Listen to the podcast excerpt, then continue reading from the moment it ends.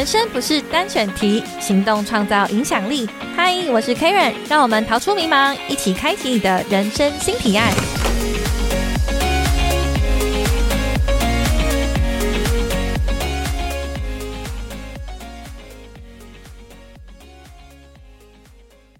Hello，欢迎你加入人生新提案，我是 Karen。哇，这个节目的第一集呢，终于是开张喽！帮自己鼓个掌。呃，好，我是 Karen。那其实第一题呢，第一集哦，想跟大家分享的是我适合斜杠吗？斜杠该怎么开始？那这一集想跟大家分享一下，就是关于斜杠的一些生活状态、生活形态。那我先不免俗的跟大家分享一下我自己斜杠的故事哦。嗯，其实我跟大家的背景可能稍微有一点不一样，是因为我从小到大都没有停止工作过。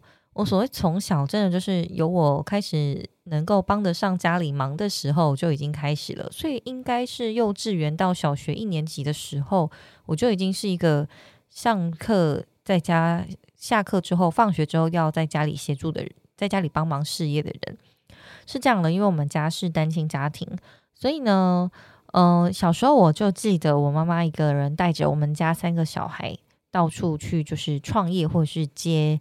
手工零件的这种家庭代工，所以呢，有人力可以帮忙，当然就可以增加我们家的这个效率嘛。所以呢，我自至少就是从小学开始就已经是半工半读的状态了。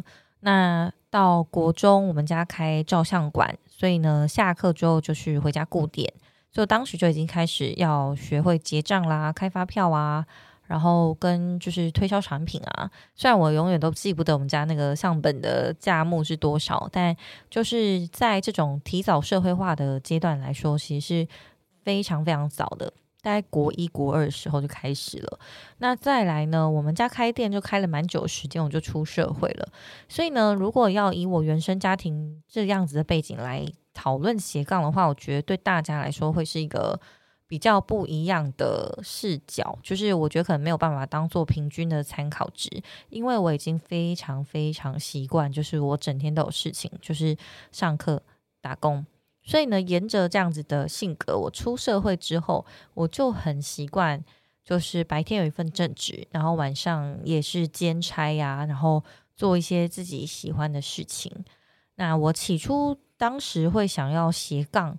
的原因可能不是很明确，我最主要还是因为，呃，我正值的当时刚出社会的薪水不高。但是又有自己的学贷，家里要协助负担一些房贷啊，或是生活费。再来呢是住在外地工作上班比较近的地方，就大概房租也要一万多。所以基本上我当时就已经有估算我月支出哦，一个月固定支出大概就是两万二到两万五。那我们薪水怎么可能就是什么四五万？对，不可能啊！我刚出社会就是三万出头。在这个现实所逼之下呢，我就开始兼差。那我同时做过非常多事情，就是我在出社会之后的兼差，包含写稿啊，然后做论文的，帮别人做论文的摘要，或是简单的那种初级的统计分析。因为我是研究所毕业，而且是做量化统计的，所以一点点的 SPSS 的统计软体分析我是可以跑的。然后再来就是跟。反正我觉得我可以做的，我就接就对了。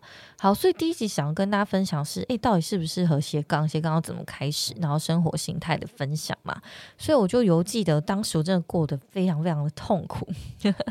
我刚出社会的时候，呃，就你想象一个大概，而且我比较比较晚出社会，我是一个研究所研毕了一年多。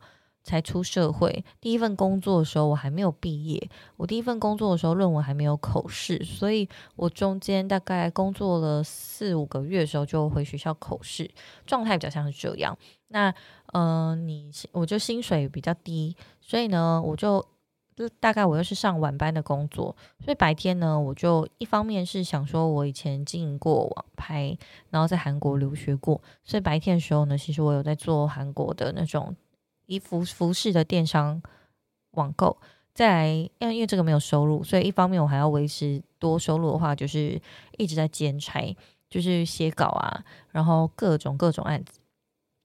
那初不初期没有案源的时候啊，我是非常非常认真在投这个履历的，就是我只要看任何地方，PTT 搜狐版也好，那时候还有一零四外包网，然后再来就是各种管道，反正有人在争什么文稿写作啊、写手啊，我就会非常非常认真去投履历。所以一开始我接案的时候，我一天至少会投十封履历，然后现在回去看我那个 email 的那个寄件备份啊，全部都是。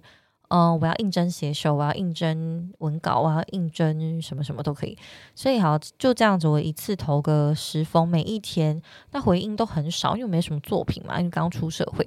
所以呢，就算接到案子，这个稿费也不高。最一开始的时候还有稿费那种零点五，或是你写一个企划案，我记得才一千五。那最多的就是写文稿嘛，一个字一零点五块，然后一篇可能就是两百到五百都有。那这个工作量就是可能一天要提供一篇稿子，或者是一天提供三篇稿子等这样子的生活形态。那你试想一下，我在正常上班的工作的时候，就大概至少要八小时嘛，到九个小时。后来我就下班也要兼差，所以呢，等于呢，我上班完就继续工作，然后做差不多的事情。那除此之外呢，我还觉得，诶。我想要有有兴趣嘛，因为兴趣真的真的刚刚好就是写作，然后写作到现在都让我觉得心情很平静。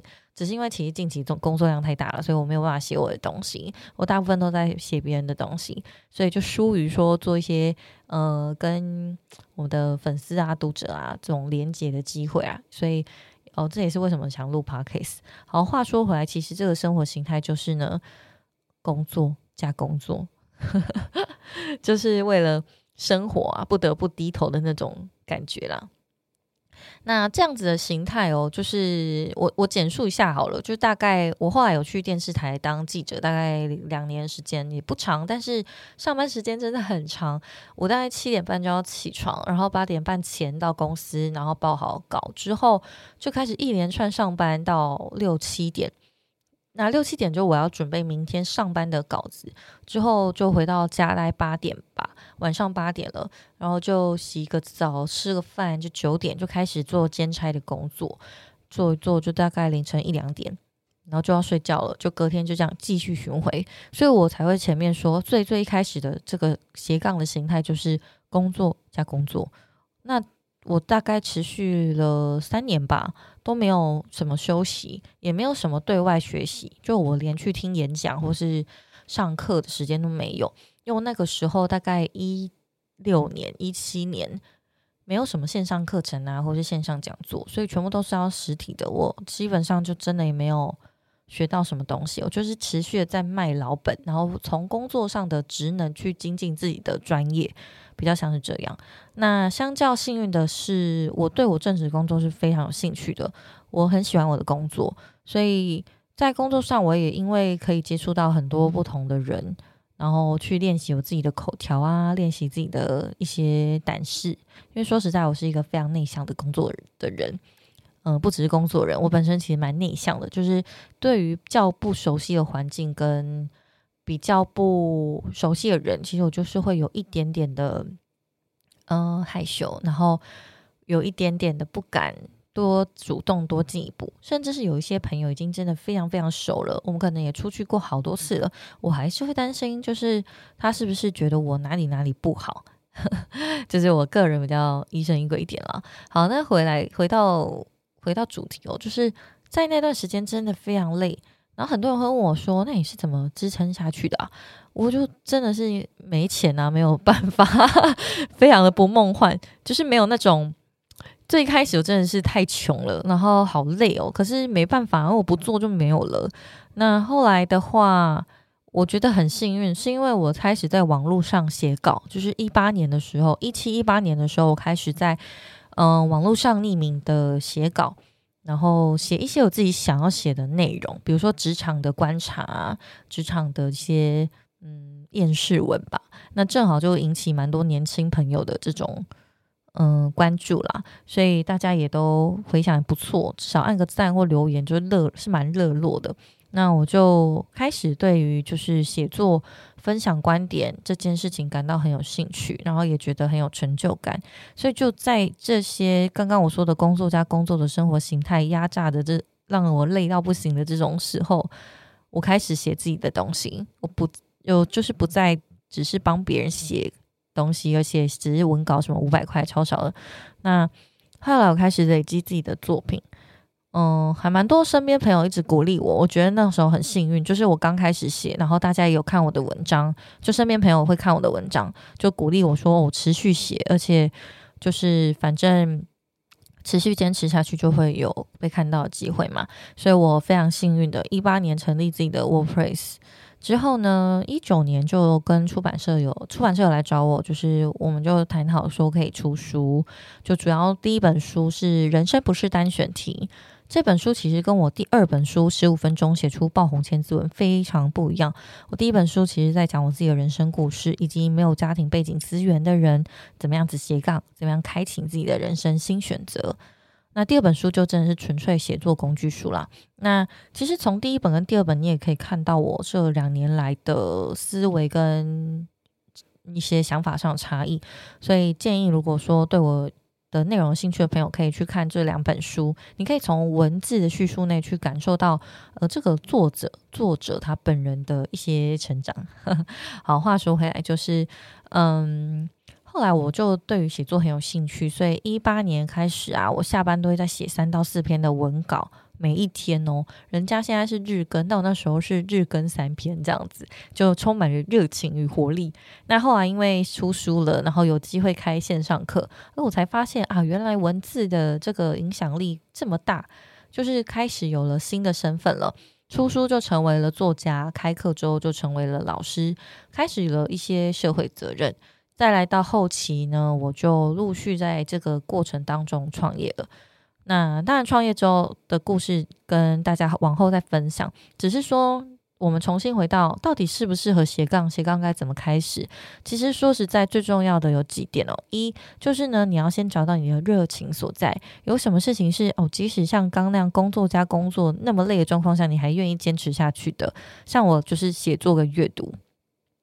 第二就是这个生活形态呢，你必须要能够接受，因为我不是一个非常喜欢玩乐的人，或者是说，其实我的兴趣就是写东西，所以跟别人可能哦，他六日一定要放空休息，去吃吃喝喝、旅游这种放松是不太一样的。对我来说，能够跟能够在写作当下自我对话，是我最放松、最充电的行为了。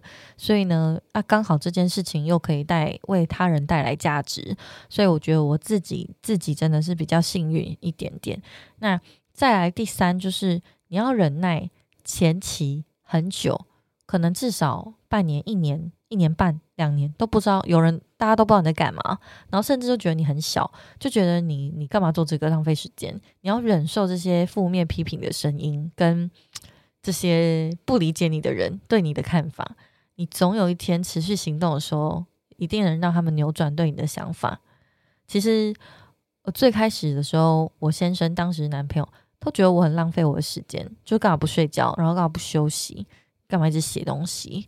然后到后来，就是这两三年来，他才比较哦知道我在干嘛，而且真的其实附加价值对我来说，在政治工作上也用得到。我反而反而在外面积累这些经验啊，能够为公司带来更高的价值。创业之后呢，也成为了我的助力。所以相较于嗯，在发展自媒体也好，或者是。知识变现、知识经济斜杠这块也好，我觉得自己是就是还蛮幸运的。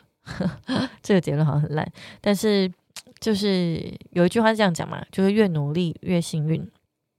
这就你的幸幸运之前呢，是一定要努力的，你不可能不努力就换得一切。所以从最一开始，我每天要投十篇、十家公司、十家履历。到现在我不用投履历，我只要就是等着人家来找我。呃，于创业上也是这样，就是我们最大的创业基本上没有在做商务推广的。那后续再跟大家分享原因。那所以其实我觉得就是这样，你有实力，总有一天会被看见。那最重要是你还要坚持下去，而且呢，持续的分享也好。那你的分享可以公开的，也可以私下的。总之，我们总之我们做对别人好的事情，那这个世界总有一天会还给你公平的。一切，我是 Karen，感谢你加入我们的第一集。后续呢会再持续跟大家分享自己的故事。如果你喜欢的话，欢迎帮我们留个评论，甚至是呢跟别人分享。期待我们在空中用声音相见，拜拜。